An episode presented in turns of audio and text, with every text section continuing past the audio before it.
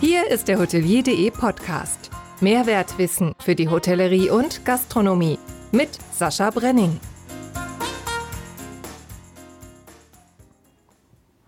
Moin zusammen. Aus Den Haag sind wir vom Superhoteltalent Juliane Lamp über die Nordsee an der Weser in Bremerhaven gestrandet und haben unsere La Ladung im The Liberty Hotel gelöscht.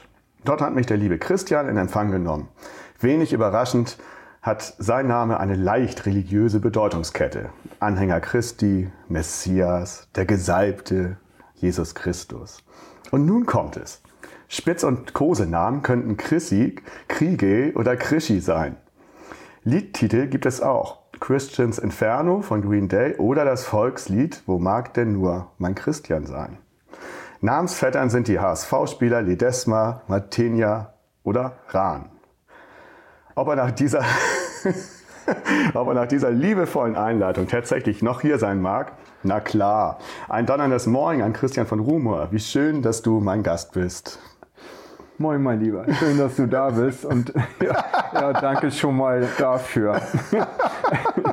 ähm, ja, müssen wir, müssen wir ein paar Sachen klären, ne? Ähm, bitte, komm, bitte, komm, schnell, bitte zu, zum Anfang. Kommt, ja. kommt einer der Spitz, Spitznamen hin? Ähm, nee, natürlich nicht. Nee. Also einer, einer von den Krischi, äh, den, mein Vater hieß ja auch Christian und äh, der wurde von seinen nahen Verwandten Krischi genannt und er hat das gehasst. Ne? Deshalb musste ich bei Krischi dann auch so ein bisschen wieder lächeln und an meinen Vater oben, der ist ja schon oben äh, äh denken. Also mit, mit, mit Krischi oder Krischan kann ich leben. Ja. Doch, nennen mich auch ein paar so. Echt? Äh, Chrissy, da, da, da kriege ich Gänsehaut. Da, da kriege ich, krieg ich Plack. Da, da gab es noch ganz andere äh, Spitznamen, aber die, die fand ich schon. Ey. Und gerade mit Krischi, da, oh, mein Vater hat das wirklich, oh, ist in die Luft gegangen. Ne? Das ist ein ganz ausgeglichener Typ, aber okay. Wo mag denn nur mein Christian sein? Möchtest du, dass ich dir eine, eine Strophe davon vorsinge? Lange nicht mehr gehört. Mach. Kennst du das? Ja, natürlich. Ach nee. Doch, nein, meine, meine Mutter früher. Aber ich hab's. Nee. Nee, jetzt ich, ich versuch's mal. Also ich habe es mir ein paar Mal angehört. Ich hoffe, ich krieg's hin. Wo mag denn nur mein Christian sein? In Hamburg oder Bremen? Schau ich nur seine Stube an, so denk ich an mein Christian. Ich lasse jetzt mal zwei Strophen aus. Es kommen noch witzige, hoffe ich. In unserem Stalle, da steht ne Kuh, die hat er oft gemolken Rücken schau ich mir dieses Rindvieh an, so denk ich an mein Christian. Der Esel, der den Milchkahn zog, den hat er selbst geführet. Hör ich diesen Esel schreien, so fällt mir gleich mein Christian ein. Ich, ich glaube, die Verbindung zu mir, die vergisst man ganz schnell, aber das bleibt hängen, diese Einleitung, die geht in ihr hinein. Oh mein Gott. Oh mein Gott. Lange nicht gehört. Ah, das ist aber schön, dass du es kanntest. Und ich habe es, glaube ich, tatsächlich einigermaßen doch hinbekommen. Es war absolut melodisch und, und Wiedererkennung war da und bin aber noch nicht eingeschlafen. ja, auch gut. So, und als, drittes, als drittes äh, hast du dich bestimmt gefreut, dass ich dich mit so prominenten Ex-HSV-Fußballern und Vornamen begleitet habe. Ja, ist runtergegangen wie, wie, Öl. Von welchem Verein also, können wir gleich aufklären. Ähm, die, die Spieler, äh, Christian Ledesma, das ist alles schon lange her, äh, der alte Bundesliga-Zeiten. Aber Christian Rahn hat ja auch bei euch gespielt. Ne? Ja. Jetzt, muss man, jetzt muss man dazu sagen, Christian und ich, man kennt ja meinen mein, mein Verein, äh, man kennt ja auch meine Abneigung gegen andere Vereine. Und Christian ist von einem Verein, den ich nicht so ganz mag. Äh, das sind die Jungs aus der Stadtmitte, ne? die du meinst? Ja, diese, äh, ja. ja also, Kieskicker habe ich neulich geschrieben. Kieskicker, ja, ja Kies, genau. Kies. Ja, das war ein Schreibfehler. nein, nein, nein. Ähm, äh, groß geworden auf, auf ähm, schulisch groß geworden, ja, eine Zeit okay. lang mal auf St. Pauli und, und seitdem auch die Verbindung zu dem Stadtteil, zu dem Verein, Klar. zu der ähm, Szene. Ja. ja. Also Hamburg, Hamburg, nee, Hamburg nicht geboren. In, du bist ja geboren in Republik Irland ja. in Cork. Und dann mit, mit drei schon rübergekommen, also zurückgekommen ähm, nach Hamburg. Meine Eltern sind in den 60er Jahren nach Irland ausgewandert. Ja. Und ähm, dann, ja, ab drei sozusagen in Hamburg, Hamburg-Meindorf groß mhm. geworden und ähm, dort meine, mein, die, die ersten Jahre meines Lebens verbracht. Mit einer kleinen Unterbrechung. Ja.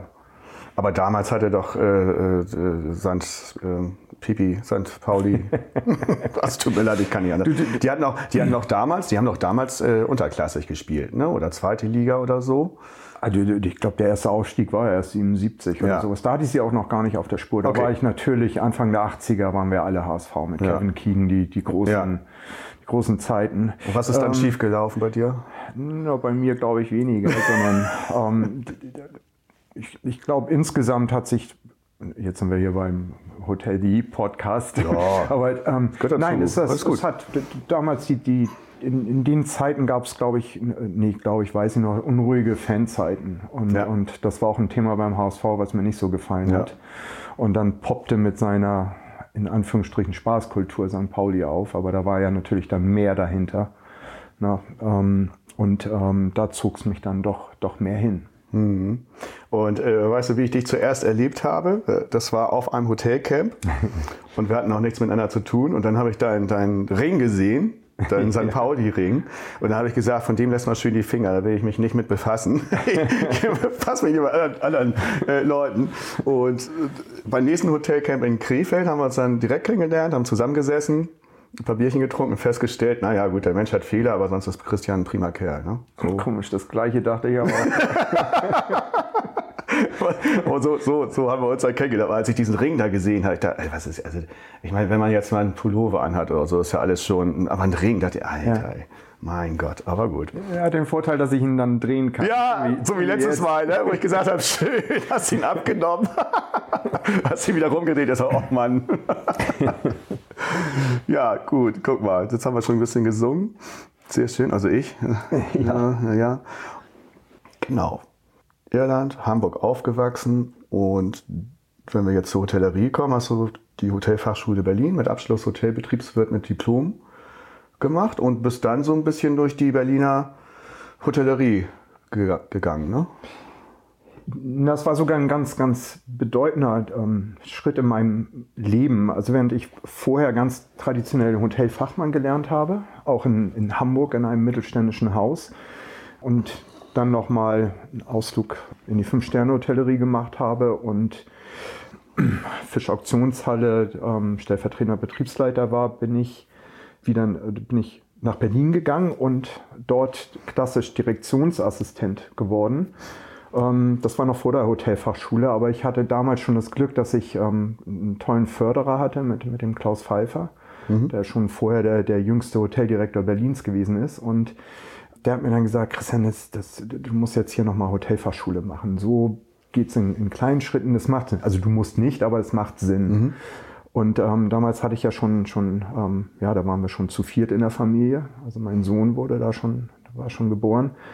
Und ähm, deswegen passte das ganz gut. Und im Anschluss, um, also nach der Hotelfachschule, habe ich dann praktisch dann nicht mehr, bin ich nicht mehr den klassischen Weg eingeschlagen, sondern ich habe von einem, einem mir wichtigen Menschen gehört, dass die zukünftige Generation der Direktoren, das ist nicht mehr ganz salopp gesagt, wir sind ja hier unter uns, ne? Wird ja, total. Du, du schneidest zu. ja raus, Ja, ne? dass das nicht mehr die Köche und Kellner sind, sondern dass die zukünftige Generation aus dem Verkauf und Marketing kommt. Mhm.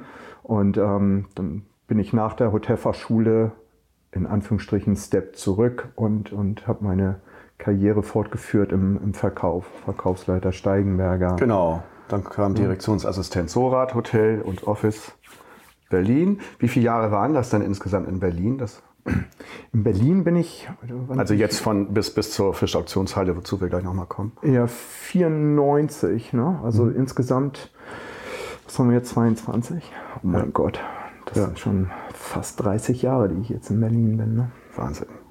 Wahnsinn. Okay, gut. Und nach der, nach der ersten Berliner Zeit kam dann, wie wir gesagt haben, verschiedene Stationen, hatten wir ja angesprochen, kam dann der Rückschritt, oder, na, Rückschritt ist es nicht, sondern äh, der Schritt nach Hamburg zu den Fischauktionshallen plötzlich. Das ist im Prinzip das Einzige, was jetzt hier rausfällt aus der Hotelkarriere, was ich gefunden habe. Weil, Ja. was, was war denn da bei den Fischauktionshallen Hamburg äh, los? Also die kennen wir ja, glaube ich, alle von verschiedenen Veranstaltungen, steht auch oft unter Wasser. Ne? Dann ist es eher schlecht, da findet der Fischmarkt statt. Und Ja. Also ganz, ganz bekannt und äh, eine tolle Location. Also es, es war mega spannend. Dahinter steckte ähm, das größte Party-Service-Unternehmen Norddeutschlands, mhm. Firma Brunkhorst. Und die haben das ja da bewirtschaftet sozusagen. Ein alter Freund von mir, nee, mit dem, äh, alter Freund, mit dem ich zusammen gelernt habe, ähm, der ist dort Betriebsleiter geworden und hat mich dann als seine rechte Hand dazugeholt. Und ja, es waren die spannenden Sonntage, ähm, wo man dann, dann zusehen musste, dass man alle halbwegs klar irgendwie in die Halle reinkriegt und dann vor 120 Aushilfen gestanden hat und, und gesagt hat, so das und das haben wir heute vor, da müssen wir ein bisschen aufpassen. Also tatsächlich dann der berühmte Sonntag morgens mit Fischmarkt ab. Der berühmte Sonntagmorgen, mhm. genau. Und, okay. und parallel waren, also nicht parallel, zwei Tage später gab es eine große Modenschau und musste die ganze Halle da umgebaut werden. Da passten ja dreieinhalbtausend Leute ja. rein. Ja. Ähm, und ob man die Bühne dann quer oder links oder rechts hatte oder ähm, der, der Party Service hat den Vorteil, dass sie Du konntest dir sogar die, die, die, die Anzahl der Besteckstücke konntest dir aussuchen oder Polstersessel Pol oder Holzklappstühle und also das konnte alles ausgestattet werden. Mhm. Und da hat man dann riesen Feiern gehabt und dann gelegentlich schoss mal die Elbe quer und, ja. und auch das war eigentlich ziemlich spannend. Wir hatten also das ja, wenn man das ganz kurz erzählen kann. Also ja, ich finde, es gibt in Hamburg, das kennen bestimmt viele noch, es gibt so eine, so eine tiefe, dunkle Stimme von jemandem, der ähm, beim Seewetteramt arbeitet. Und mhm. der wurde immer ins Radio reingeschaltet, früher, wenn so eine Sturmwarnung war. Mhm. Und dieser Mensch, der hat dann mehrmals bei uns auch angerufen und nachts auch und meine Frau ist reingegangen und dann hieß es nur Herr von Rumor und meine Frau oh, Krischi, Krischi. also doch. Also doch. Also, Krischi ist für dich. Und dann bin ich reingegangen, Herr von Rumor, Sie haben noch sieben Stunden, dann guckt sie rüber. Und dann wusste ich, oh mein Gott, jetzt ist richtig Gas geben angesagt. Ähm, ich war die Nummer zwei in der Kette. Der, mhm. ähm, der Steffen, der das geleitet hat, der war Nummer eins. Der hat dann zugesehen. Wir hatten fünf Hafenarbeiter bei uns fest angestellt als Techniker. Die Jungs musste er irgendwo rausholen, dass mit, damit die dann ähm, damit helfen können. Dann mussten wir irgendwie Aushilfen noch zusammentrommeln und dann sind wir nachts oder wann auch immer das war, sind wir da reingerauscht in die Halle, hatten mhm. dann vielleicht noch drei, vier Stunden, um, um die ganzen Sachen auf die, auf die ähm, oberen Emporen hochzukriegen oder neben den Kneipen da den, den hier den, den, ähm, den Fischmarkt selber dann die Bierwagen hochzuschieben und dass sie da oben, Öl, dass sie weiter oben sicher Genau, damit es mhm. einfach genau sicherer mhm. ist mhm. und und ähm, das ist ja dann auch nicht so, dass es schön Wetter ist bei solchen, nee. solchen Situationen, sondern es war richtig Sturm und ähm, ja irgendwann kam das Wasser rein ja. und dann guckte sie rein und Rekord war bei uns glaube ich 2,50 Meter in der Halle. Au. Ja, und draußen schwamm dann wirklich eine Ente lang. Ja. Die war nicht mehr abzuschleppen, die, die schwamm. Ja.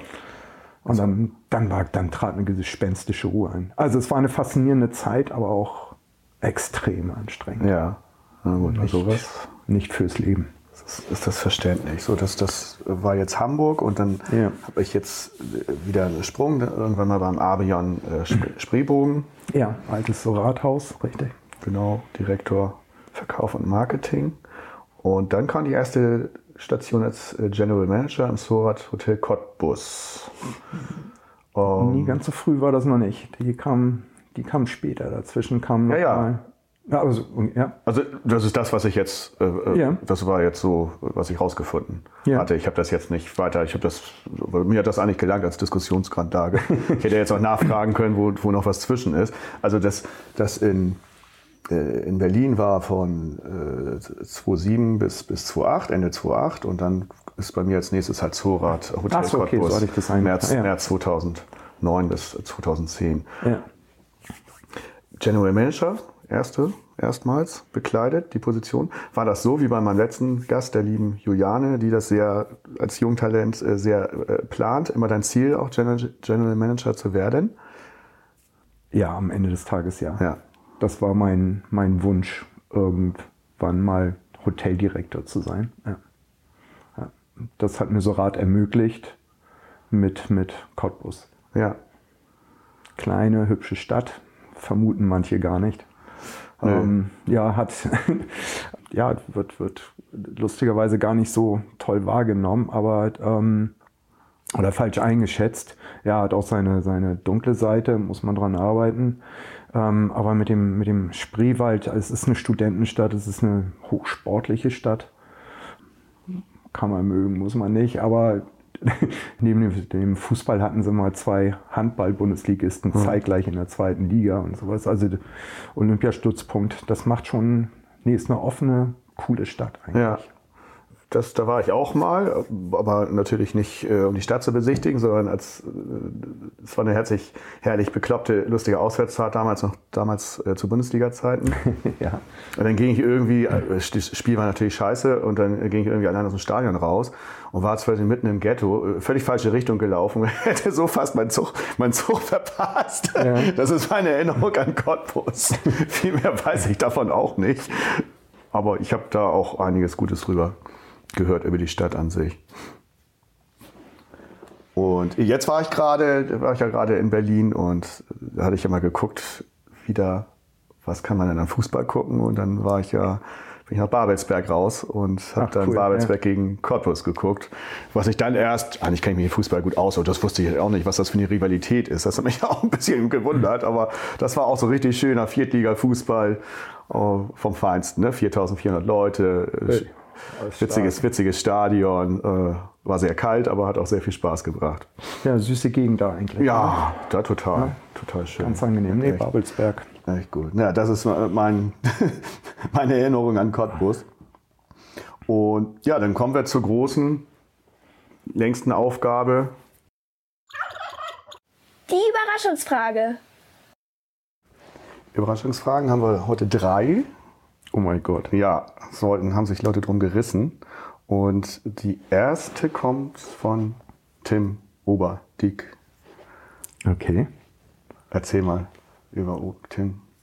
Ach, mit, mit Tim verbindet mich die, die Zeit hier in, in Bremerhaven ganz toll, ähm, weil wir zusammen mit dem Rüdiger ähm, zusammen die, die Verbundausbildung ähm, ins Leben gerufen kommen wir noch, haben. Kommen wir noch zu, genau. Und ähm, deswegen ja, bin ich ja mal gespannt auf Tim. Ja, und wir sitzen hier in deinem The Liberty, gucken raus, sehen jetzt Lichter. Wir sitzen hier in der fünften Etage. Ja. Und wenn es noch hell wäre, könnte man auch sein Hotel sehen, richtig? Genau. Das Atlantik. Linke Hand, 200 Meter Luftlinie oder 250 Meter ist ja schon ein imposanter Bau. Ja.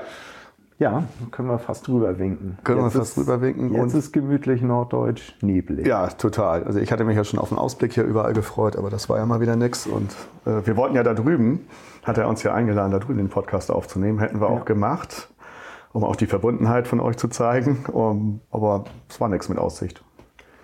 Nee, heute sollte es nicht sein. Ja, vielleicht liegt es an mir. Naja, gut. nein, also, nein, natürlich nicht. Nein. Also, Tim, bitteschön. Moin Christian, was war denn dein tollstes Projekt, was du jemals begleiten durftest? Und gibt es noch ein weiteres Projekt für die Zukunft? Ich könnte mir vorstellen, dass dieses tollste Projekt jetzt mit dem zusammenhängt, was die nächste Station ist, weil du da ja lange warst. Das, das Mondial ja. ist als tollstes Projekt. Aber ich habe gar nicht so, so groß gedacht. Ähm, tatsächlich, nein, das ist das tollste Projekt, wo ich, wo wir wirklich ganz, ganz viel haben machen können, gemacht haben, wo wir ein, ein außergewöhnliches mittelständisches kleines Haus hatten in, in, toller Lage, aber halt nicht auf der Hotellandkarte in, in Deutschland. Das waren, glaube ich, wirklich diese, diese zehn Jahre in, in Berlin als Geschäftsführer vom Hotel Mondial. Genau. Das war schon, das, das ist prägend gewesen für mich. Mhm. Das, das meinte ich doch. Ne? Und habe ich, ja, hab ich das ja super eingespielt hier. Ne? Das war ja ziemlich clever. Dennis Huhn trinkt auch mal ein Korn, weißt du ja. also das war das tollste Projekt. Können wir jetzt auch gleich anschließen, weil da kommen natürlich jetzt die Fragen. Freut mich, dass ich da richtig lag. Das gehörte ja zum Sozialverband Deutschland. Gehörte, ja. Gehörte seit dem 1.7.2010 und es geht ja irgendwie mit deiner, gibt ja mit deiner Vita geradezu aufdrängenden Zusammenhang, oder? Und du hast ja auch an dem Datum oder auch im Juli begonnen, 2010. Ja, das Haus gab es schon länger. Ja. Meine, mein Weg wurde dort. Aber es gehörte zum angefangen. Sozialverband seitdem, habe ich zumindest gelesen, seit dem 1.7.2010. Ach, schon, schon ähm, schon viel länger. Vielleicht okay. war es für die dann auch in dem, was, was du gelesen hattest, vielleicht eine neue Zeitrechnung. Okay. Aber ähm, letztendlich, ich war dort, ja, Mitte, Mitte 2010 bin ich dazu geholt worden. Mhm. Was hast du da so durchsetzen können? Was wurde in, unter deiner Ägide so alles beschlossen, gemacht? In zehn Jahre, da hat man wirklich äh, doch äh, eine schöne Zeit gehabt, was zu verändern. Äh, eigentlich waren die, die zehn Jahre fast, also fast komprimiert das, das gesamte Berufsleben. Also das, das Haus gab es ja schon, das war da eins der, der ersten, oder nee, das erste Barriere, komplett barrierefreie Hotel Europas sogar. Und es musste so ein bisschen in die Neuzeit geführt werden. Mhm. Und was, was heißt das? Also wir hatten langjährige Mitarbeiter. Ähm, in die Neuzeit führen heißt, dass man mit ihnen natürlich gemeinsam die nächsten Schritte bestimmt und, und ein ganz neues Know-how reinbringt. Natürlich war die Technik dort nicht mehr up to, up to date. Mhm. Ähm, wir haben neue Verkaufswege gefunden, Verkaufsstrukturen. Wir haben ein, wir mussten sehr, sehr viel umbauen. Und ähm, also das fing an im Restaurant, wir haben die Bar umgebaut, wir haben die Empfangshalle mhm. umgebaut. Ähm, wir haben die Tagungsräume zum Ende rausgeschmissen, neue Zimmer eingebaut, weil wir doch ein bisschen wenig Zimmer hatten. Hat diese, diese neuen Zimmer dann auch mit einer besonderen Thematik 20er, 30er Jahre. Mhm. Alles, was wir getan haben, war, war natürlich dann ähm, berücksichtigend das barrierefreie Reisen. Und ähm, wir haben Zimmer renoviert, wir haben neu gebaut und natürlich kam es, endete es dann auch mit, mit zum ja, Ende, was heißt endete? Ähm, dann kamen die großen Geschichten auf uns zu, Brandschutz und, und alles, was noch mit, mit einhergeht. Zeitgleich die, die Mitarbeiter oder mit dem Team, die sind, die waren nicht nur vorher lange Jahre da, sondern sind auch, auch mit mir geblieben. Und ähm, ähm, so konnten wir das, das Haus dann auch marketingtechnisch ähm, überhaupt dann, dann mit auf die, auf die, ja, es hört sich jetzt so doof an, ne, auf die, auf die Straße bringen, beziehungsweise das, das, ja, wir haben über die Jahre, sind wir bei, bei fast 80 Prozent Auslastung gelandet, hatten eine tolle Durchschnittsrate netto netto und ähm, haben, haben viele Stammgäste aufgebaut und, und ähm, durch die Mitarbeiter und das war eigentlich mit das, wovon das Haus dann auch gelebt hat. Mhm. Auch da wieder so traditionelle schöne mittelständische Hotellerie. Ne? Also man, die, die Namen waren bekannt der, der Gäste, die nach dem zweiten Mal da reingekommen sind. Ja, die mögen wir besonders gerne, die, den Teil der Hotellerie. Äh, vom Sozialverband, wie wurde das da so gehandelt? Konntest du so Ideen einbringen oder haben die gesagt, das muss so passieren? Ich meine, das habe ich auch gelesen, Rollstuhl, erstes Rollstuhlgerechte Hotel in mhm. Europa ist ja schon was. Mhm. Ähm, das waren die, die Anforderungen, die natürlich vom Sozialverband okay. ähm, mitgekommen sind, dass das grundlegend ähm, berücksichtigt wird. Ähm, es war eine, eine, Tochter GmbH, das heißt, es musste natürlich auch wirtschaftlichen Erfolg mhm. Ähm, vorweisen, um gute Sachen in, innerhalb des Verbandes zu unterstützen. Dafür Geld zu haben, damit der Verband ähm, ja, gesünder lebt, mhm. Mhm. davon unterstützt wird. Und zeigt gleich, dass es ähm, ein, ein vernünftiges Miteinander auch im, im, im, im, mit den Mitarbeitern gab und, und nee, die, die, der Verband und die ganzen Menschen, die da mit, ich meine, wir reden von, wir haben von, glaube ich, von 500, 600.000 Verbandsmitgliedern gesprochen, die natürlich auch irgendwo einen, einen Punkt brauchten in Berlin für ihre Reisen. Ja. Ähm, das war denen wichtig und ähm, so wurden dann die alle folgenden Maßnahmen habe ich natürlich dann, dann ähm, mit dem Aufsichtsrat und den Gesellschaftern besprochen und vorgeschlagen und abgestimmt. Mhm. So, und dann hat man ganz viel gemacht und ich habe ja auch so zwei Interviews mit dir gesehen, ganz stolz. Und dann war aber Ende 2020 dann plötzlich Schluss. Da hast du da, wie, wie du ja gesagt hast, viel mitgestaltet und gemacht. Umfassende Renovierungen in allen Bereichen hatten wir und natürlich äh, Corona kam zum Schluss auch noch dazu. Was, wieso wolltest du dann dort nicht mehr? Hast dich aus freien Stücken entschieden, was ich gelesen habe, äh, nicht mehr tätig sein? Also du merkst, dass ich, dass ich gerade kurz, kurz nachdenke. Ähm, ja, war doch eine, eine prägende Zeit. Nein, man hat sich dazu entschlossen, das Haus nicht weiter zu betreiben, sondern zu verkaufen. Mhm. Und das war nicht, nicht, nicht mein Weg. Das stand da schon fest. Das hat ja erst, das hat ja erst. Die äh, Beschlüsse sind, sind vorher gefasst worden. Das okay. dauert ja immer seine Zeit und ähm, dann war für mich auch, auch äh, einfach mal die, die Messe gesungen. Ja. Ne, ähm, und, und ja, dann habe ich sehr überlegt, was, was mache ich, wollte aber erstmal auch eine Entscheidung treffen und, und habe dann ja im Prinzip am 28. Februar 20 meine Kündigung eingereicht mhm. und am 3. März wurde die ITB abgesagt und dann kam, dann kam Ach, Corona. Ah, ja. Ach so, okay. Okay, okay. Ja, hatte noch eine Übergangszeit dann natürlich und, ja. und habe die ersten Monate dann, dann, ähm, dann ähm, die, die Anfangszeit der, der Corona-Zeit mitgemacht. Auch, dass wir ähm, vernünftig aufgestellt sind und dann an meinen Nachfolger übergeben. Ja, genau. Und dann kam es aber leider nicht so, sondern äh, dass das Kurfürstenhotel als letzter Mohikaner der mittelständischen Hotellerie übrig blieb, wie du mal so schön gesagt hast, sondern am 31.05.22 hat es dann endgültig seine Pforten geschlossen ja. Ja. und ist jetzt, was ist es denn jetzt? So genau weiß ich das nicht mal. Weiß nicht, was, was da jetzt der neue Eigentümer für Pläne hat. Okay. Gut. Schöne Idee war da, damals übrigens äh, Hildegard Knef als äh, Telefonwarteschleifenstimme. Ne? das war lustig, ja. Da, da, ja, da, ähm, da, wurden manche Gäste tatsächlich dann abrupt unterbrochen, dass auf einmal ein Mitarbeiter dran war. Ach, so ein Mist. ja, ich habe so Heimweh nach dem Kurfürsten. nee, diese Sachen, die konnte man da alle machen. Ne? Und, ja. und das war, das war, das, das kam auch gut an. Ja, logisch. Das hat wirklich Spaß gemacht. Hat ja noch einen totale, totalen Zusammenhang. Also ja. besser geht's nicht. So, und dann sind wir in Bremerhaven. Ja. Wir können aber, bevor wir nach Bremerhaven gehen, können wir noch mal wieder die Hörerchens aufsetzen. Die Lieblingsbürokratie. Ja, hörst ja jeden meiner Podcasts. Ja, tatsächlich. du weißt, weißt, ja, was das jetzt heißt, Lieblingsbürokratie. Also auf den Punkt, über den freue ich mich auf der einen Seite immer sehr, weil es wird immer wieder angesprochen, es kommt ins Bewusstsein der Hörer und auch der Gäste. Na gut, die Gäste wissen es sowieso. Mhm.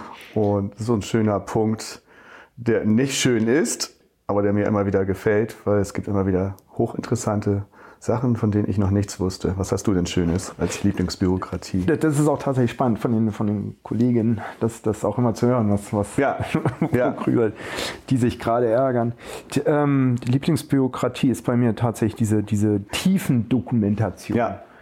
Vielleicht ist es noch gar nicht so schlimm, dass es ähm, verlangt wird, sondern wie es dann verlangt wird. Also als, für mich reicht eigentlich, wenn wir hier ähm, Sachen besprechen, im Abteilungsleiter-Meeting, ähm, dann wird es protokolliert und dann wird es an die Mitarbeiter weitergegeben und am Ende müssen die nicht da unterschreiben, dass sie nicht auf zwei Bierkästen sich, dass sie da nicht draufklettern dürfen, um an eine Weinflasche ranzukommen.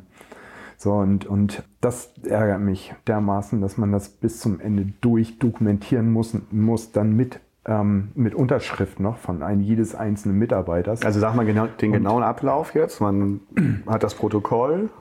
Na, für mich reicht ja das Protokoll, ja, aber im Prinzip ist es ja diese, diese ähm, wie heißt es so schön, Belehrung ähm, na, oder ja doch Belehrung eines Mitarbeiters, dass er aus Sicherheitsgründen, um an eine Flasche Wein im oberen Regalfach zu mhm. kommen, dass er nicht auf zwei Bierkisten steigen soll. Mhm. So. Und das ja, muss und das muss bis zum Ende, das muss zu Papier ja. gebracht werden ja. und jeder einzelne Mitarbeiter musste das dann sagen und musste gucken. Ja. Dann, ja, natürlich nimmt man sich eine Leiter, um dann da hochzusteigen. Und die Leiter muss wahrscheinlich auch noch geprüft werden. Ja, ja, hatte ja, Ingo, Ingo Peters mal gesagt. Ja, ja. ja. ja das, da, also, muss, da muss auch für, da muss, muss auch Protokoll für gemacht werden. Tatsächlich. Und das, das ist ähm, so ärgerlich. Für mich, also wie, wie wir das bei der Corona-Zeit hatten oder sowas, ne, das, wir haben drüber gesprochen, Achtung, nicht mehr als zwei Leute in Aufzug. Fertig aus, haltet euch dran. So, und das war besprochen, das war protokolliert. Ja. Das hatten wir dann ähm, ähm, auch dementsprechend überall kommuniziert und es war tatsächlich jemand vom Amt da und, und hat mir dann Vorwurf gemacht, warum das da, warum, warum das nicht unterschrieben ist. Ach, wirklich? Ja, natürlich. Das, und, und das, das ist, ärgert mich fast noch mehr, dass dann nicht mit dem Augenzwinkern gesagt wird, hier, du müsst das nochmal so und so machen, sondern dass dann da jemand steht und, und ganz klar sagt, ja, das sehe ich hier nicht, schlechte Dokumentation. Ja, das gucken wir uns mal beim nächsten Mal genauer an. So, das sind so diese, diese, die Sachen, die, das ist Lieblingsbürokratie für mich. Das ist Wahnsinn. Ja, ist halt grundsätzliches Misstrauen. Ja, und. Ich weiß nicht, ob es Misstrauen Das ist ja, so ich halte für uns, dass, dass wir da Ich finde schon, dass das grundsätzliches Misstrauen von, von denen ist und auch Wichtigtuerei. Und äh, wie du schon sagst, wieso macht man es nicht so, dass man das mit dem Augenzwinkern macht und dann nächstes Mal. Ich finde es Ja. ärgerlich, dass man sich dann hinter den Gesetzen versteckt und, Ja. und dann zu sagt, okay, dieses Gesetz ist einfach mal Schwachsinn. Ja. Vielleicht sollten wir das mal ändern. Ja. Gut, aber er muss es ja auch nicht so angehen, so das meine ich ja. Ne? So, Ja, also man man kann es ja, auch- man ja auch vernünftig. Die haben ja alle Spielräume und äh, dann ist gut. Man muss da nicht so. Zumal ja es nachweislich ist, dass, dass wir hier eine, eine Gefährdenbeurteilung, wie heißt es so schön, gemacht haben, dass Ja. wir darüber gesprochen haben, dass wir es dokumentiert haben und weitergegeben haben. Und jetzt brauche ich keine, keine Ordner noch mit den ganzen Unterschriften. Nee, auf keinen Fall. Ja. Wenn das jetzt jemand falsch versteht, kriege ich bestimmt Mecker. Das, Stimmt. ja, das ist dann so. Ja, ich schneide das auch nicht raus. Ach, ich, da, da ist er unter uns hier. Ja, sehr schön. Äh, Wieder so ein ganz einfaches Beispiel. Und davon haben wir ja nun Hunderte, Tausende. Tausende, ich Ja. weiß nicht wie viel. Ja, Danke, danke für diese. Verzweifeln. Danke, ja. danke, danke für diesen, für diesen Eindruck. Ja, danke für die Erinnerung. Ja. Das ist wieder hochgepoppt. Jetzt wollen wir uns mal wieder was Schönerem widmen. Einem Hotel mit 93 Zimmern und 5 Suiten, 60 mit Zimmer, Ja. äh, mit Meerblick. The Liberty Hotel Bremerhaven. Jetzt warst du so viele Jahre in Berlin tätig. Wie bist du denn nach dem Ende im Mondial auf Bremerhaven und The Liberty Hotel gekommen?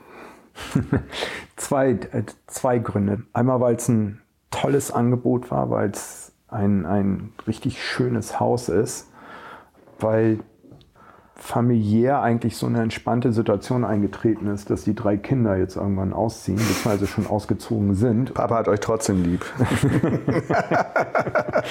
Krischi.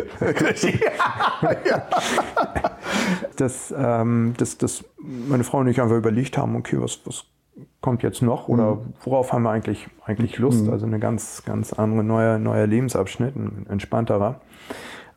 Und das, das andere war, dass, dass hier man, dass, dass ich offene Türen vorgefunden habe bei der Gesellschaft, Bezug nehmend auf, auf meine Entwicklung und meine Fortbildung in, den, in der Zeit nach Mondial mit der, mit, mit der Fortbildung zum CSR und Nachhaltigkeitsmanager. Richtig. Ne, was auch mit ein Grund war, aus dem Mondial auszusteigen, ähm, um, um, weil ich brauchte auch für mich irgendwie einen, neuen Weg, einen neuen Sinn. Ne, Wir hatten anfangs das mit der Hotelfachschule, mit dem entscheidenden Schritt Verkäufer und, und ähm, Sales und Marketing ist die zukünftige Generation der Direktoren. Und hier war es für mich dann, dann auch so ein Schritt zu sagen, okay, was, was kommt jetzt eigentlich die nächsten 15 Jahre nochmal? Um, was kannst du bewegen, was willst du bewegen und, und was macht Sinn für die Hotellerie? Dass wir Probleme hatten, ist uns ja jetzt mehr als deutlich gezeigt worden. Ja, auf jeden Jahr. Fall.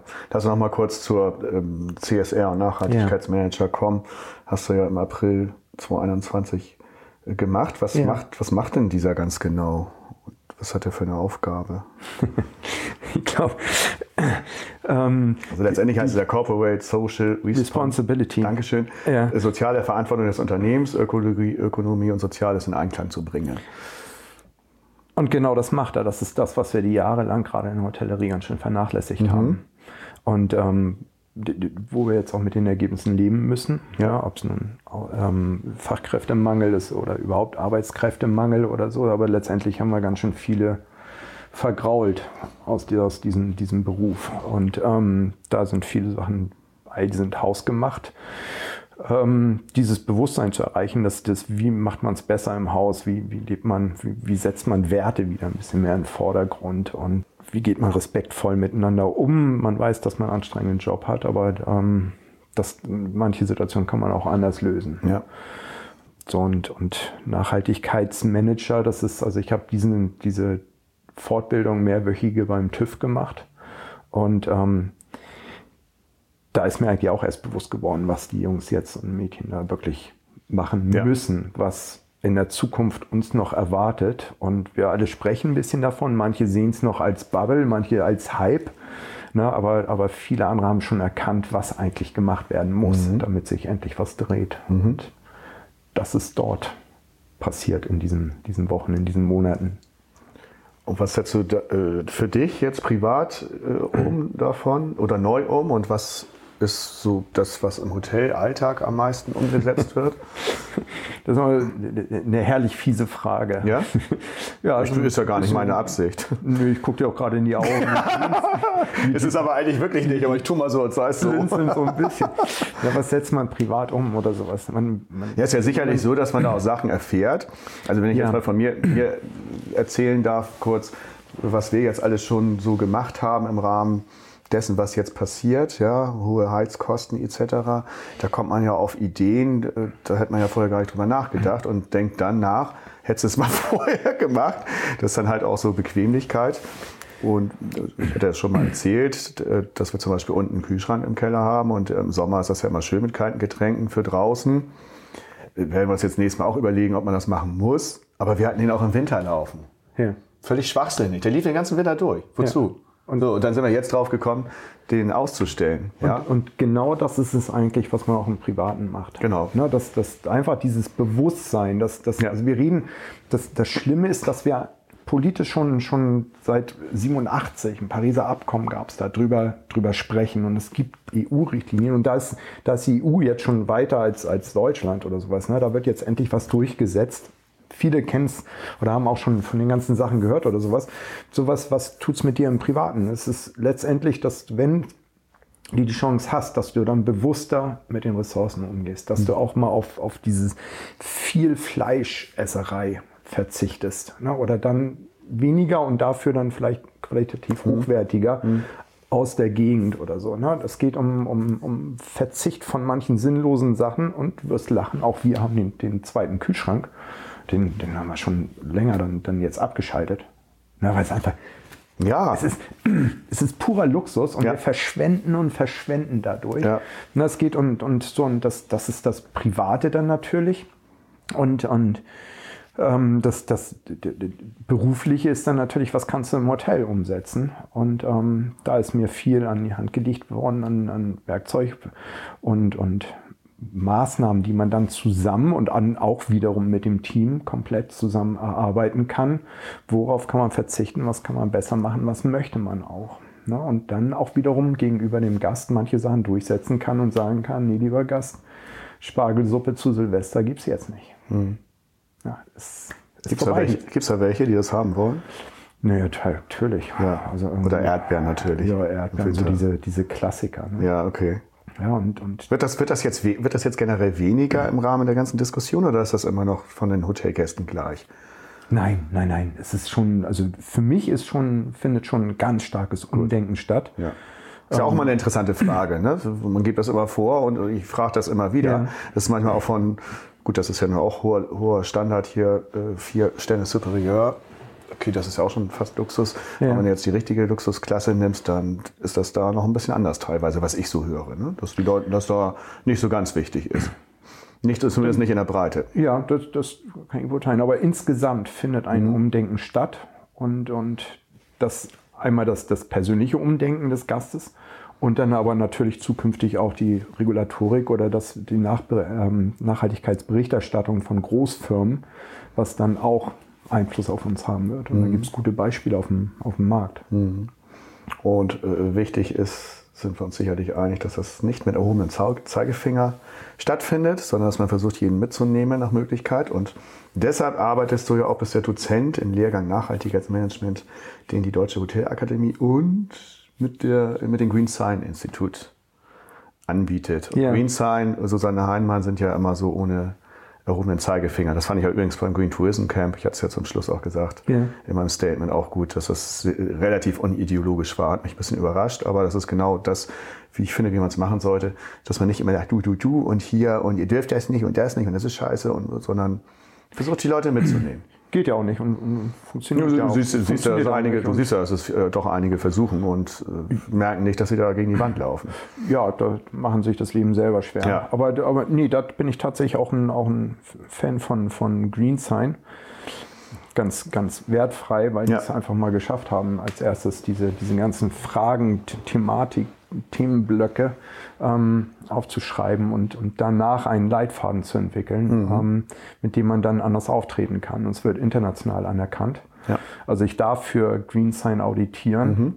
habe zugegeben, ja, shame on me, mhm. ähm, aus Zeitgründen hier noch nicht so viel auf die Straße gebracht, aber da ich bin recht, recht regelmäßig dann, dann mit Susanne und Team mhm. in Kontakt und ähm, das ist eine, eine, tolle Sache und ich hoffe, dass ich es bald umsetzen kann, mehr mich einzubringen. Wie, wie, wie funktioniert denn das dann? Äh, du gehst dann da zu den Hotels und sagst, macht euch mal grün? Nein, gut. aber jetzt du ja, weißt, wie ich meine. Ja, ähm, ja, fast. Ne? Macht euch mal, macht euch mal grün. Ist gar nicht so schlimm, wie alle mal sagen und, und die ist ein bisschen Aufwand verbunden, aber es bringt einem so viel. Und, und du kannst auch klein anfangen. Das finde ich ja so, so klasse. Richtig. Du kannst ja. mit äh, Green Sign äh, 1 anfangen und kannst das bis 5 hochbeamen. Und richtig. 1 bist du, dann hast du dann halt, ich glaube, bis zu 19 Prozent der Kriterien musst du da erfüllen, wenn ich das richtig behalten habe. Und dann fängst du einfach schon mal an. Und das, dann bist du natürlich dann auch dabei, das dann einfach, zu werden. Das ist es. Einfach ja. anfangen. Richtig. Und und es wird, es wird ja auch wertgeschätzt und, und auch Mitarbeiter der jungen Generation wollen ja auch so einen, so einen Sinn drin haben, dass ja. es da nicht nur ums Verballern von irgendwelchen Ressourcen geht, ja. die eigentlich gar keiner mehr braucht. Mhm. Aber ähm, nein, da bin ich jetzt auch nicht der, da will ich nicht die moralische Keule schwingen. Aber ähm, tatsächlich, ja, Green Sign schon, schon länger mit verbunden. In meinen Augen eine tolle Sache. Mhm. Kann ich wirklich nur, nur empfehlen. Auch wir haben jetzt bald den, den Level 4 Okay. Hier haben noch ein, zwei Hausaufgaben zu machen und dann sind wir auch, ähm, dann haben wir auch das, dann darf ich das Schild draußen hängen. auch das mit Stolz. Ja. Nein, das, das ähm, Dozent an der Deutschen Hotelakademie ist, ähm, ja, da oh Gott, also wenn, wenn, meine Mutter das hört, dass ich die Seiten wechsle, jetzt von Schüler zum Lehrer werde, dann wird sie nicht glauben. Aber ähm, nein, ist tatsächlich so, dass ich einen kleinen Teil des, des äh, Seminars des Nachhaltigkeitsmanagers ähm, machen darf. Ähm, da geht es dann um CSR. Mhm. Und ähm, ja, da muss ich jetzt einen Webcast einsprechen. Die Folien stehen, sind auch genehmigt. Und ähm, das wird auch eine neue Erfahrung für Spannend. mich. Aber ich glaube, ich kann wir können doch einiges, ich, ich glaube, dass, dass wir eine tolle ähm, ähm, PowerPoint dort, dort aufgestellt haben, dass es interessant sein wird ähm, und, und ähm, man damit was anfangen kann. Mhm. Also wir haben so eine Roadmap erstellt, wie es im Unternehmen umsetzen kann. Schön. Und auch das endet oder fängt damit an, einfach anfangen, mhm. einfach machen. Mhm. Und jeder Schritt hilft. Okay. Jetzt waren wir äh, ein bisschen bei dem CSR-Manager, sehr interessant. Wollen wir wieder zum Liberty zurück. Der ja. Hintergrund von Liberty ist ja sehr interessant. Wie, wie kam das denn überhaupt? Woran lehnt sich das an, das Hotel? Und wo was ist die Geschichte dahinter? Ja, das ist nämlich wirklich hochspannend. Ja, wir gucken noch gerade raus. Wir gucken wieder also raus. Nebel lichtet sich gegenüber, liegt so ein, so ein wunderbarer, die Artemissen Zweimaster aus Holland. Ja. Ähm, hier, wo wir uns befinden, sind vor ein paar Jahrhunderten ähm, siebeneinhalb Millionen Europäer, vor allen Dingen Deutsche, nach Amerika ausgewandert. 1830 bis 1974. Also wirklich Wahnsinnsschicksale, ja. die, die hier passiert sind, bevor man sich zu diesem, diesem Schritt entschieden hat, auszuwandern, sein Leben hier hinter sich zu lassen und in den dann weiß nicht, erstmal 10, 14 Tage über, die, über so einen kleinen Teich zu schippern mit irgendwelchen Nussschalen noch in am engsten, Anfang. Und in engsten Verhältnissen mit Sicherheit. Ja. Kalt. Ja, das ist genau hier geschehen, auf diesem Grundstück, wo die Anlegestelle war, mhm. ist das Liberty gebaut worden. Mhm. Und ähm, das auch im Nachgang zum, unser Nachbar ist es, ähm, das Deutsche Auswandererhaus. Mhm. Ähm, das die Geschichte nochmal zeigt, ist tatsächlich auch eine, nein, nicht eine Empfehlung wert, sondern wirklich eine Empfehlung wert, weil es ein, ein sensationelles Museum ist. Mhm. Ähm, und wir haben noch das Klimahaus hier und dann haben wir die Weser draußen. Wir gucken auf die Nordsee. Wir haben hier ein paar Kilometer Stahl mit den größten Frachtern der Welt, die hier anlanden. Autocontainerschiffe im, Hafen, im Binnenhafen. Ähm, aber da, da, siehst du, ich ich fall da schon rein, weil ich dann doch davon schwärme und sowas. Ja, also ist das, toll. Das ist hier, hier bist du richtig dran an den Schiffen. Das ist nicht so wie bei euch in Hamburg, ne, wo man von Weitem gucken kann, sondern hier bist du mittendrin. Mhm. Und das ist das ähm, Spannende an, an Bremerhaven. Und was, was schön ist an diesem Hotel, dass sich diese ganzen Geschichten überall durchziehen. Also hier haben wir jetzt zwei Bilder jetzt aus New York, würde ich sagen. Ne? Ja. Rechts auf jeden Fall. Links schätze ich aus das Rockefeller links. Ich weiß es gar nicht. Rockefeller Center. Aber egal, wo du, ob du in den Flur gehst oder in andere Zimmer, überall hast du äh, diese Bilder in Schwarz-Weiß, die halt mit der Auswanderung zu tun haben. Auch, auch natürlich Schiffe, wie die voll waren und hier abgedampft sind. Und das ist echt schön, also, ist schön umgesetzt hier. Wir haben Auszüge aus Original-Speisekarten von, Ja. von den ähm, Schiffen. Wir haben das Restaurant, ist, ist danach benannt nach ähm, ähm, der Mulberry Street. Ähm, in New York verbindet die mehrere Viertel. Und das ist dann auch unsere Küche hier, die sich dann wiederfindet. Chinesisches Viertel, italienisches Viertel. Ähm, also so eine eurasische Küche, die, die toll umgesetzt wird mit dem Fisch. Und ähm, wir haben offene Balkone, ähm, können direkt einfach austreten, auf den Hafen gucken. Ja. Unsere New York Bar ist im fünften Stock. 60 offene Gin-Sorten und, und ähm, ja, so wie, wie, fast wie Schiffsparkett, auf dem du hier lang wanderst. Ähm, das ist schon, nee, das ist, das ist, macht Spaß hier reinzukommen. Die Balkone, äh, wenn man hier rausgeht, man kann ja einmal rumgehen irgendwie, ja. äh, Macht, ja. äh, Und dann steht dann, äh, bitte das nicht machen, dass man zum Nachbarn geht. Funktioniert das immer oder wird da auch mal reingeluschert ins fremde Zimmer? also das finde ich ganz interessant. Sonst ist das abgesperrt oder Ja. kommst du nicht rüber. Hier kannst du wirklich, könntest du jetzt theoretisch einmal äh, eine kleine Runde drehen. Könntest du. Also Beschwerden, dass, dass ein Spanner sich hier einquartiert hat, das, das hatte ich noch nicht. Dass mal jemand um die Ecke luschert. Passiert. Aber grundsätzlich Aber klappt das. grundsätzlich haben wir keine Probleme hier. Ja. Schön. Die Überraschungsfrage. Ich höre das ja zu gerne. Ne? Ja. So, jetzt kommt Dennis Micknass. Okay. Erzählen Sie, Herr von Rumor, über Herrn Micknass. Äh, Dennis ist, ist ähm, ein toller Kollege von den, von den Atlantic Hotels. Nein, man kann, also wenn, wenn, wenn, wenn Companies oder, oder Unternehmen gute Sachen tun, dann kann man auch offen darüber sprechen. Und, und ähm, die Atlantic Hotels haben es schon verstanden. Ähm, da gibt es noch andere gute Beispiele, wie die, äh, Beispiele wie die Seetels mit, mit der gesamten Green Sign-Zertifizierung.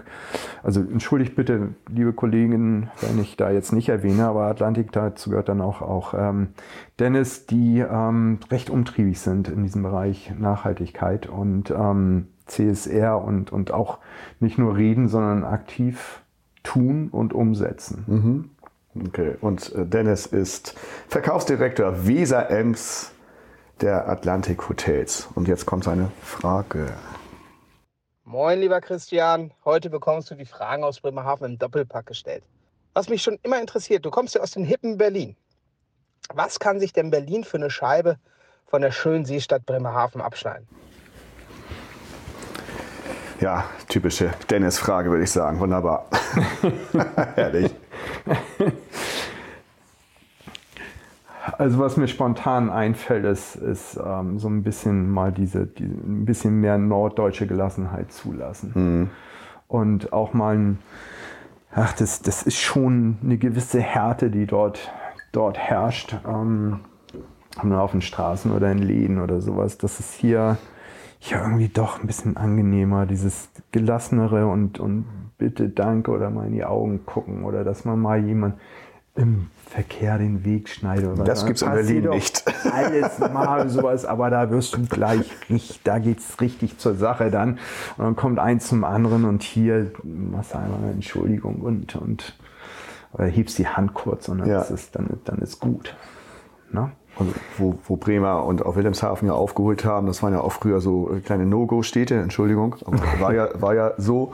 Und wenn wir auch hier gucken, was hier Schönes gebaut wurde, Wilhelmshaven ja das Gleiche. Ja. Das ist ja ganz witzig, dass das relativ parallel ging. Schöne Hotels, schöne Piers. Gut, Berlin baut natürlich auch ständig, aber das, da haben die beiden Städte und auch Bremerhaven echt gut aufgeholt, muss ich sagen. Und man, Ja. man kann hier mal gut, gut hingehen. Absolut. So, und ansonsten, was sich Berlin noch abschneiden kann, über, annehmen kann und sowas, dann brauchen wir noch einen zweiten Podcast. okay. Aber das ist, glaube ich, das, was, was mir als erstes Ja. einfällt. Ne? Kann, kann ich so aus meiner Erfahrung auch bestätigen. Ähm, Jetzt habt ihr mit Die Küche hast du schon angesprochen. Jetzt habt Ja. ihr mit Philipp Probst einen Koch, der schon 2016 und 2017 in der Eifel im Restaurant Kurfürstliches Amtshaus Ja. einen Michelin-Stern erkocht hat. Ja. Dieses Kunststück strebt er jetzt hier im Liberty wieder an. Einige geben ihren Stern bewusst ab, wie zum Beispiel Maria Groß, die ehemals jüngste Sterneköche Deutschlands, oder Matthias, Matthias äh, Dieter vom damaligen First Floor im Hotel Palace Berlin. Warum wollt ihr euch das Ganze also mit diesem Druck und immer weniger Arbeitskräften antun?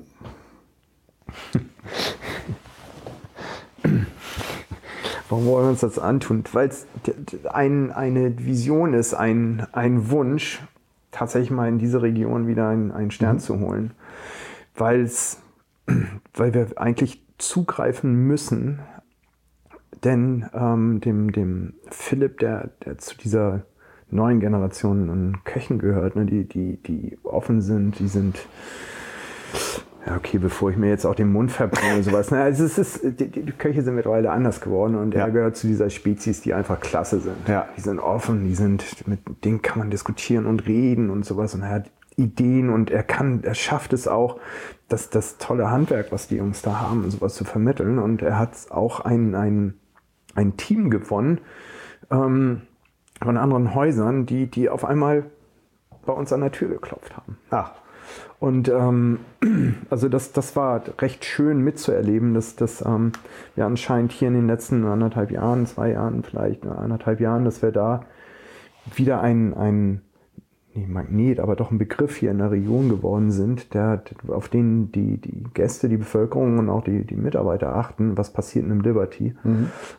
Und wieder Vertrauen finden, dass, dass wir hier was, was vorhaben und, und wollen sie vielleicht mit Teil dran ähm, davon werden. Und ähm, es ist jetzt schwer, mich fast zu viel von dem, von dem Philipp und seinem Team, jetzt habe ich die Frage schon, schon vergessen, warum wir das machen wollen. Ne?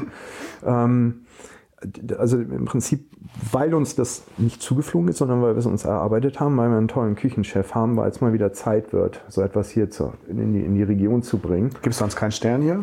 Nee, gab es, glaube ich, vor zwölf Jahren oder zehn Jahren den, den letzten hier.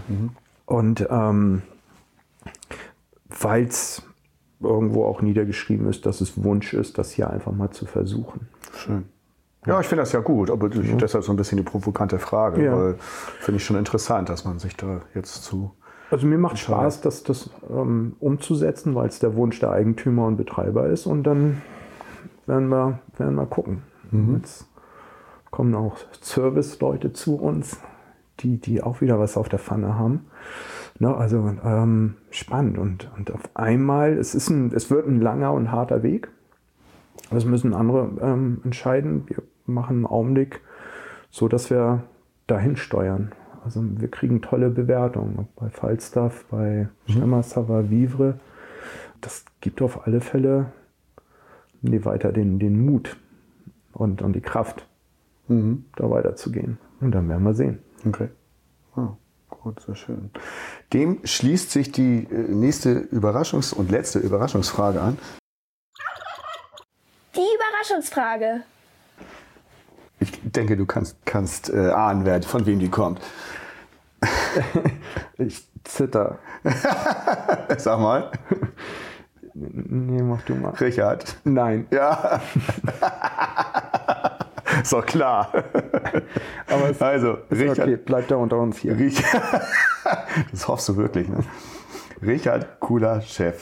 Kulasch. Kulaschewitz. Toll, das habe ich ja wieder gut hinbekommen. Richard Kulaschewitz. Entschuldigung, Richard. Das hast du davon.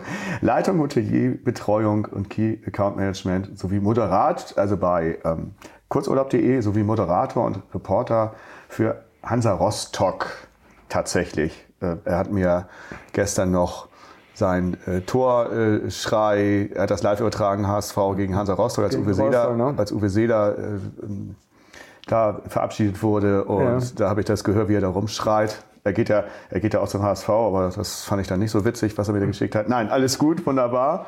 Erzähl du mal deine Beziehung zu Richard. Richard, ähm, Richard habe ich auf einer HSMA-Veranstaltung kennengelernt in Hamburg. Das ist, ähm, da lief ich, und weil das, das war im Ziele, glaube ich, die Abendveranstaltung oben auf den Terrassen. Es war ganz entspannt und ich hatte, glaube ich, an dem Abend Lust drauf, ein, ein St. Pauli-T-Shirt zu tragen. Ja, musst du jetzt durch. Du hast, du hast ja angefangen damit. Ja. Ähm, so und, und ähm, später haben wir uns dann irgendwann mal, da sind wir mit zugespielt worden, haben uns irgendwann mal unterhalten und sowas. Und er war sehr zurückhaltend und er hat dann irgendwie dann davon erzählt, dass er ja auch, auch ähm, Fußballfan ist und, und ähm, auch sein Verein als Fanradioreporter ja mit begleitet. Richtig. das fand ich ziemlich, ähm, ziemlich stark. Bis du gehört hast, was für ein Verein das ist. Ja, genau. Und dann hat er gesagt, für welchen Verein. Und er hatte ja mich schon in einem, in einem T-Shirt gesehen und, und da glitzerten seine Augen und ich dachte mir nur mal, kannst nicht, also wir haben uns wirklich gut verstanden. Es hat Spaß gemacht und kann, aber kannst nicht jemanden vom Fanradio, ich weiß nicht, Kastrop Rauxel oder Burghausen oder was auch immer kennenlernen. Nee, da muss das da jemand von, von ähm, ich weiß nicht, hier von dem Verein da an der Ostsee sein, aber nichtsdestotrotz, nein, klasse, klasse Typ. Ja. Und so ähm, haben wir uns kennengelernt. Wir drei hatten ja auch neulich wieder unser Erlebnis. Ja, da musste ich ja die Augen, äh, die Augen und Ohren kurz mal zustellen. Das war ne? so geil. Richard, wir wissen, wovon wir reden. Es war zu schön. Und jetzt kommt seine Frage, die sich zum Schluss zumindest auch ein bisschen an den Stern anschließt. Hm. Ja, hallo, lieber Christian. Ich weiß gar nicht, ob die Qualität von Saschas Sendung mit deiner Teilnahme jetzt eher äh, nach oben geht oder eher nach unten. Ich bin mir da unschlüssig, aber nein, Spaß beiseite. Ähm, ich glaube, von vor dir kann man absolut den Hut ziehen, was du äh, gerade im Bereich HR in den letzten Wochen und Monaten äh, mit deinem Haus auf die Beine gestellt hast. Dafür schon mal ein großes Chapeau. Und hier tatsächlich dann auch meine Überraschungsfrage. Was stresst denn eigentlich im Moment mehr? Enkelkinder, der, Camp, der Kampf um einen Stern im Hotel oder tatsächlich die sportliche Situation beim FC St. Pauli? Also ich fand das, das, das Schöne bei den Fragen ist, ich sage ja nur, macht was humorvolles, persönliches oder fachliches oder alles zusammen. Und die machen dann so gut wie immer, was sie wollen. Und dann kommt halt sowas auch dabei raus. Also es wirkte in, in Auszügen sehr hochprofessionell von, von Richard. ähm, tatsächlich ähm, Richard nicht nur als, als Mensch so schätzen gelernt, sondern ihn und, und sein Team da von Kurzurlaub. Ja. Ähm, auch eine, eine, absolut tolle Zusammenarbeit. Ja. So, jetzt muss ich da in die Fragen nochmal zurückgehen. Also stressen tut mein Enkel äh, mich definitiv nicht. Das ist ein, ein Segen, was, mhm. was, was uns da äh, unsere Große ähm, mit ihrer Frau da ins Leben gebracht hat und, und wie sie unsere Familie bereichert hat. Das, das ist wirklich ganz toll. Was haben wir noch mit, mit, den, mit dem Stern? Das ist, ich hoffe, dass es, also noch ist es positiver Stress. Ne? Und ich hoffe, ja. dass es positiver Stress mhm. bleibt. Das ist schon eine, eine, andere Welt und, und wir haben da auch noch einen ordentlichen Weg zu gehen. Und müssen, ja, müssen auch, auch gut beisammen sein und, und auch ein bisschen Geduld noch haben. Mhm. Denn das, das Fiese an der ganzen Geschichte ist ja im Augenblick, dass, dass draußen die, die Menschen und Gäste ganz einfach andere Sorgen haben als ein Sterne-Restaurant-Besuch. Ja. ja. Ja, und, und ähm, ja, das ist ziemlich ärgerlich. Das ist tatsächlich dann doch mal eine schlaflose Stunde in der Nacht. Mhm. Ja, das ist ein bisschen ärgerlich. Sondern das, das vierte an Stress war vielleicht, also nach wie vor ist es nicht so, dass es negativer Stress ist. Ne? Es gibt, wie bei allen, gibt es die Momente und ähm, wir sind wieder beim Thema Fußball. Ach, das war ja der, der Fußball. Guck mal, das schon wieder verdrängt. das ist, natürlich, ist natürlich immer interessant, wenn wir das in zwei Jahren hören und dann seid ihr vielleicht auch aufgestiegen und dann hört man sich nochmal den Podcast an und ist halt gerade sonst wo. das ist gerade auch witzig.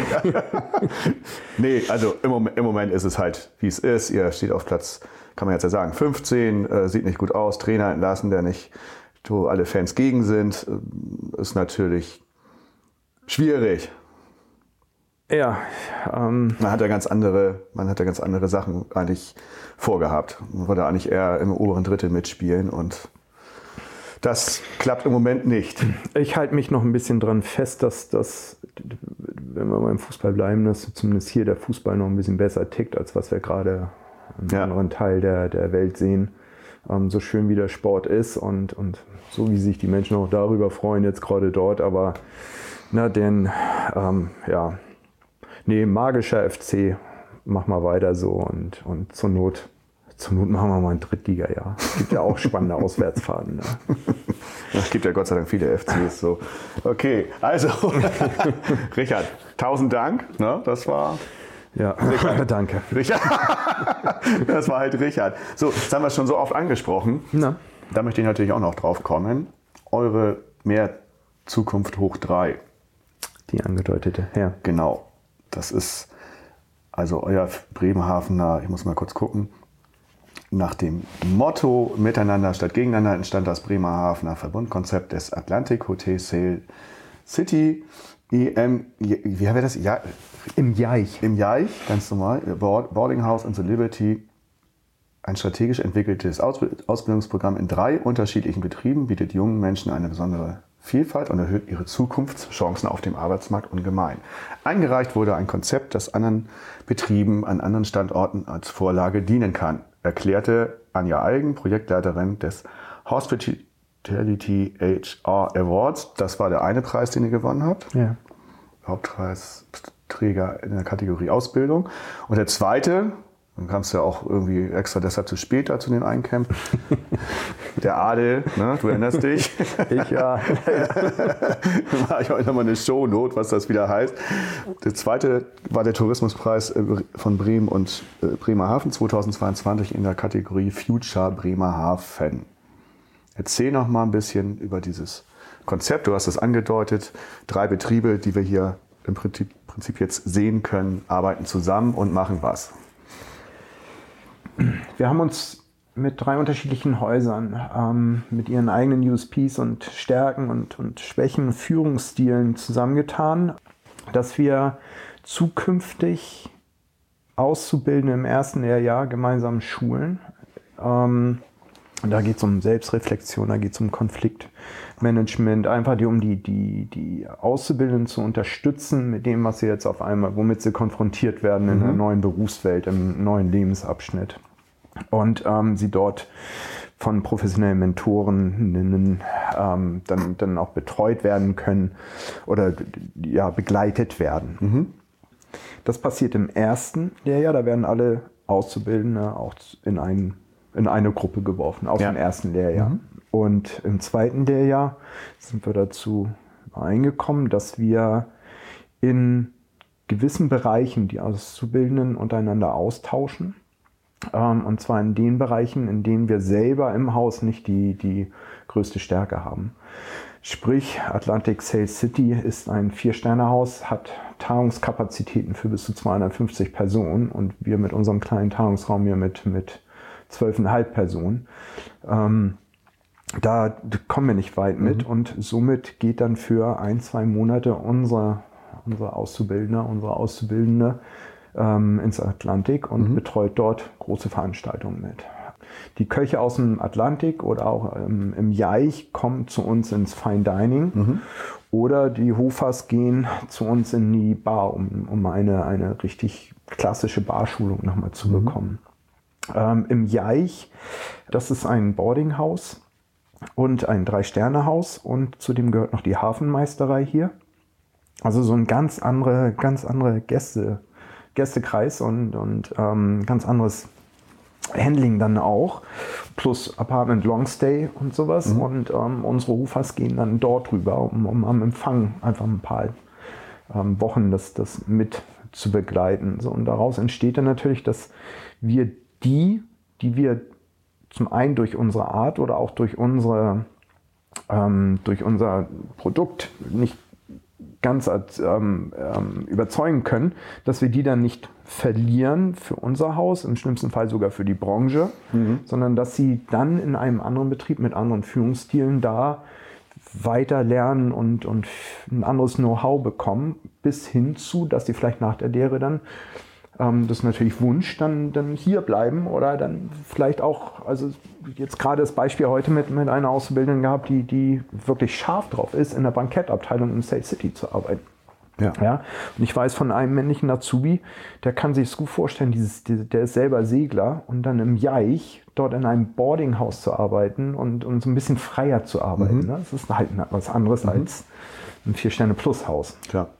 Und ähm, das Vertrauen ist da, wir müssen uns selber auch begleiten lassen. Nee, dazu, wir müssen nicht. Also wir haben uns dazu entschlossen, dass wir drei Direktoren auch sagen, okay, wir besprechen unsere Probleme auch ähm, mit, den, mit den Mentorinnen, ähm, um, um Situationen vorherzusehen und, und wie wir sie dann behandeln können. Situationen, dass sich ein Auszubildender in, in drei Häusern bewirbt und früher ich natürlich, ich komme aus dem Verkauf, sagt er, also ich hätte alles dafür getan. nee, nee, komm mal zu uns, bei uns ist geil, da sind viel blauer die Wolken und grüner der Rasen und sowas. Ne?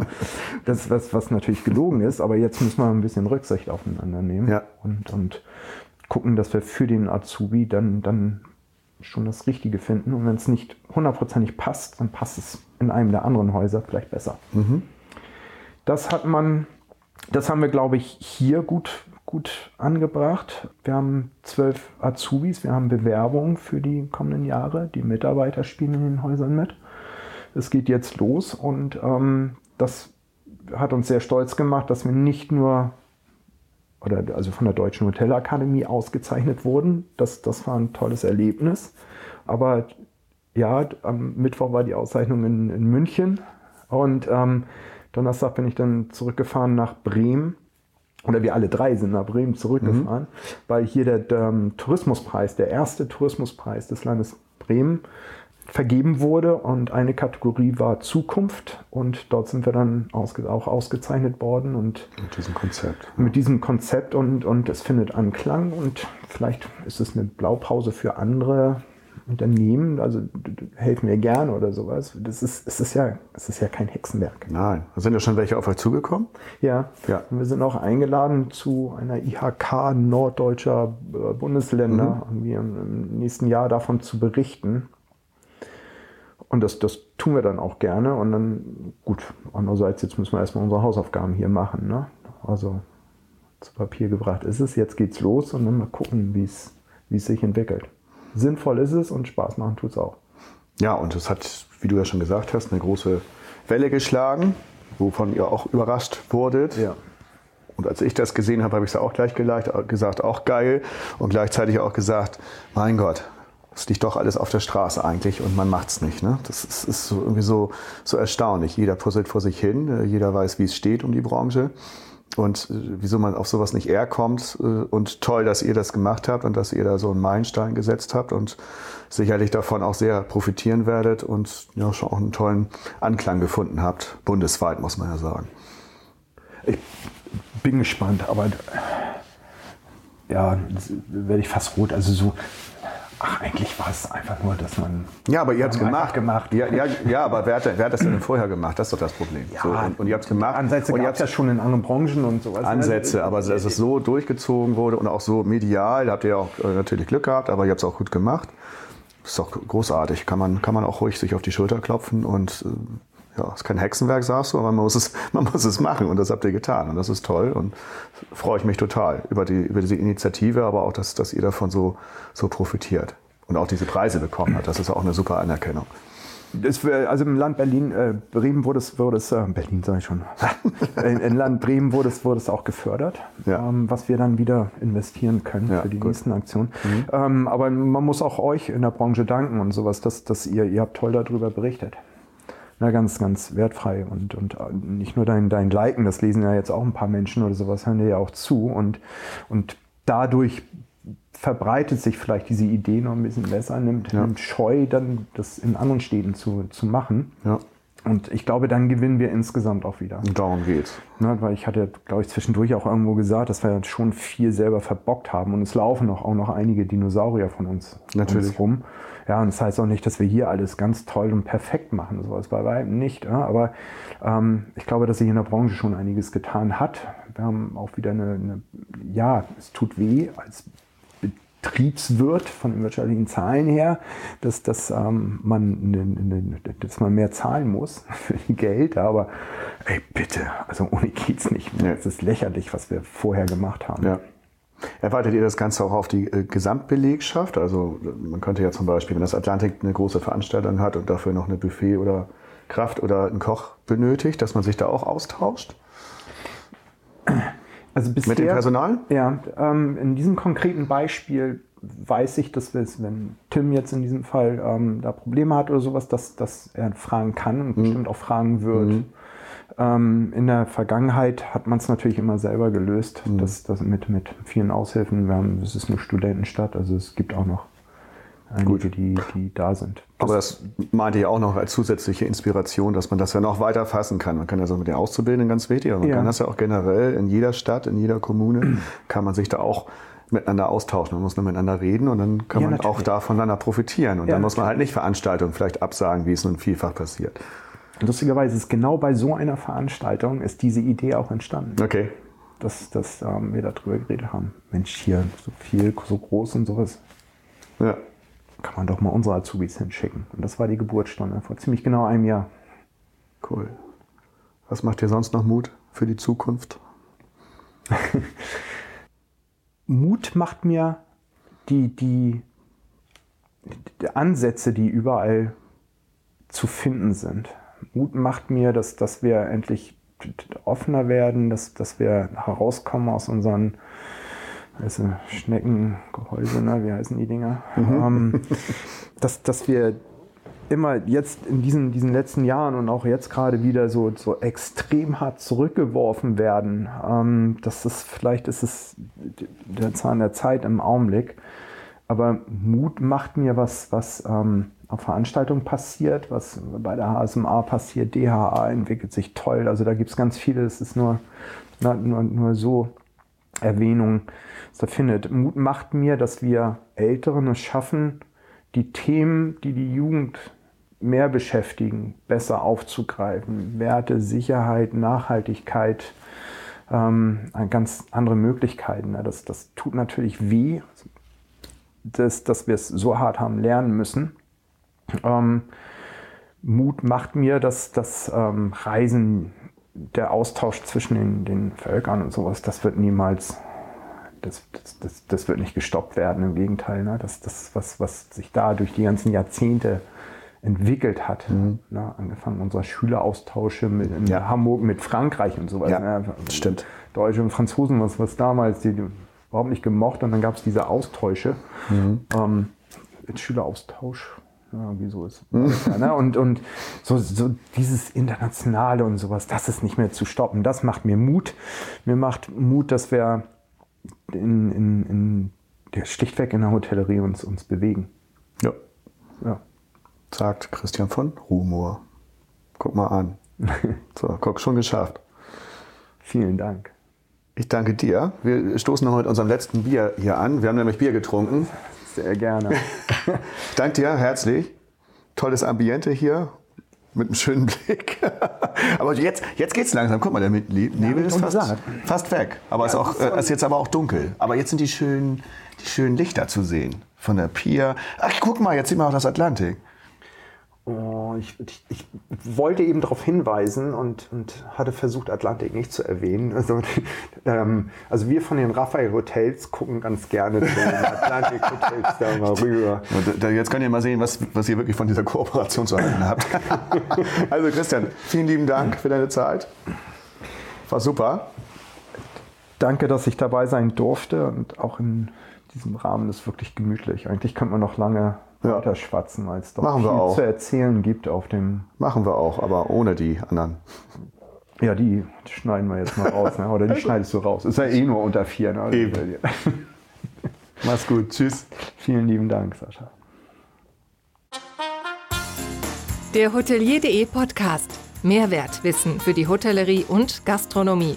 Keine weitere Ausgabe verpassen. Und jetzt auf www.hotelier.de slash podcast abonnieren.